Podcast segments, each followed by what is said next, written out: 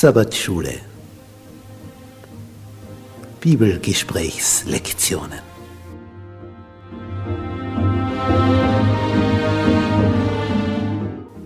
In Christus ruhen.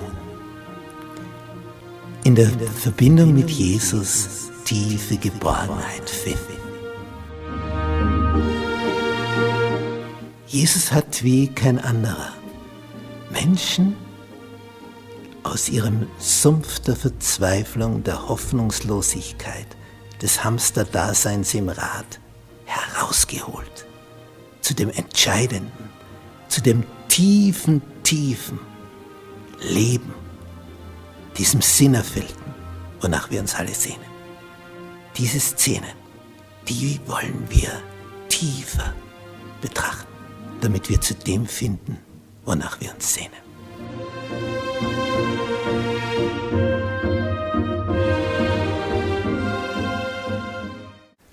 Montag. Ansteckungsgefahr. Es ist immer hart, wenn man ungerechtfertigterweise kritisiert wird. Und je näher die Person dir steht, desto mehr bedrückt es dich, von der die Kritik kommt. Nicht, wenn irgendjemand Fremder, den du einmal gesehen hast, irgendwas über dich äußert, ja, komm, einmal gesehen, dann nie wieder. Aber wenn das aus dem engsten Umfeld kommt, von vertrauten Personen, die du schätzt, und die werden jetzt giftig, das tut weh. Und wir haben hier bei der Wüstenwanderung ein Führungstrio. Das ist Mose und seine zwei Geschwister, Miriam und Aaron. Aaron ist der Hohepriester und Miriam eine Prophetin. Sie sind auf der höchsten geistlichen Ebene angesiedelt. Ein Führungstrio. Aber als dann die 70 Ältesten eingesetzt werden, werden die zwei, Miriam und Aaron, und es scheint von Miriam ausgegangen zu sein, so wie wir dann am Lauf der Geschichte sehen, es scheint hier Eifersucht entstanden zu sein, dass da noch 70 sind. Älteste, die hier mitbestimmen. Bisher war da so ein einsames Trio an der Spitze. Und Miriam fängt an zu kritisieren und Aaron macht mit. Das kennen wir schon beim goldenen Kalb. Die bauen sowas auf und der Aaron macht mit. Wo etwas Negatives ist, wird in diesen Strudel der Masse mit hineingeritten. Und hier ist seine Schwester, die Redelsführerin, und er rennt mit. Mitläufer. Aber Miriam ist die Giftige. Und die redet übel gegen Mose wegen seiner Frau, die eine Kuschiterin ist aus dem Lande Midian.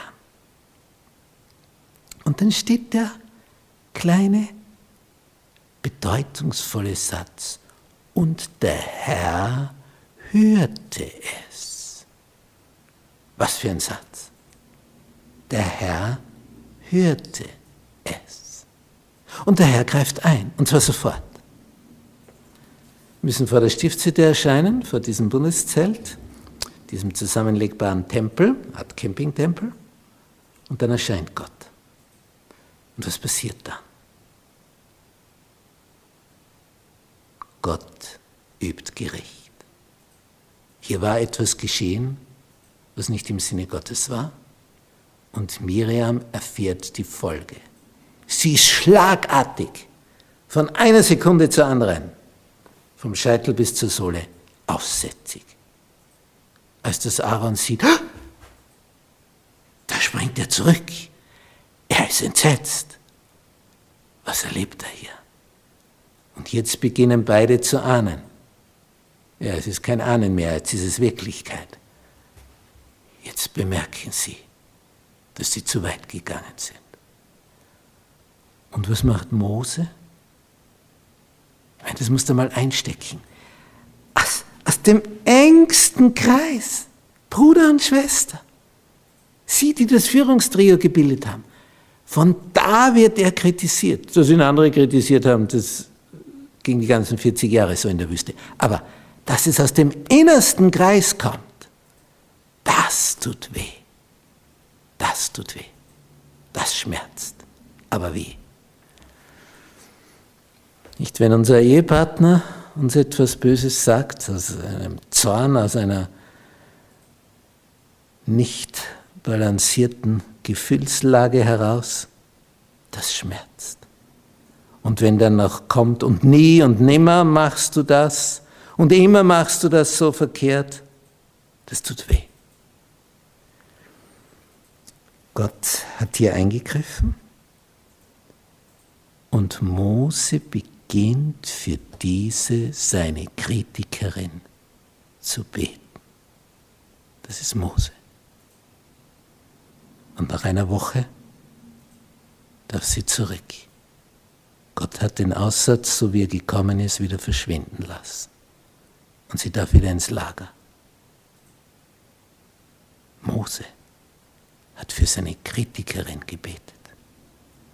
Was für ein Mensch.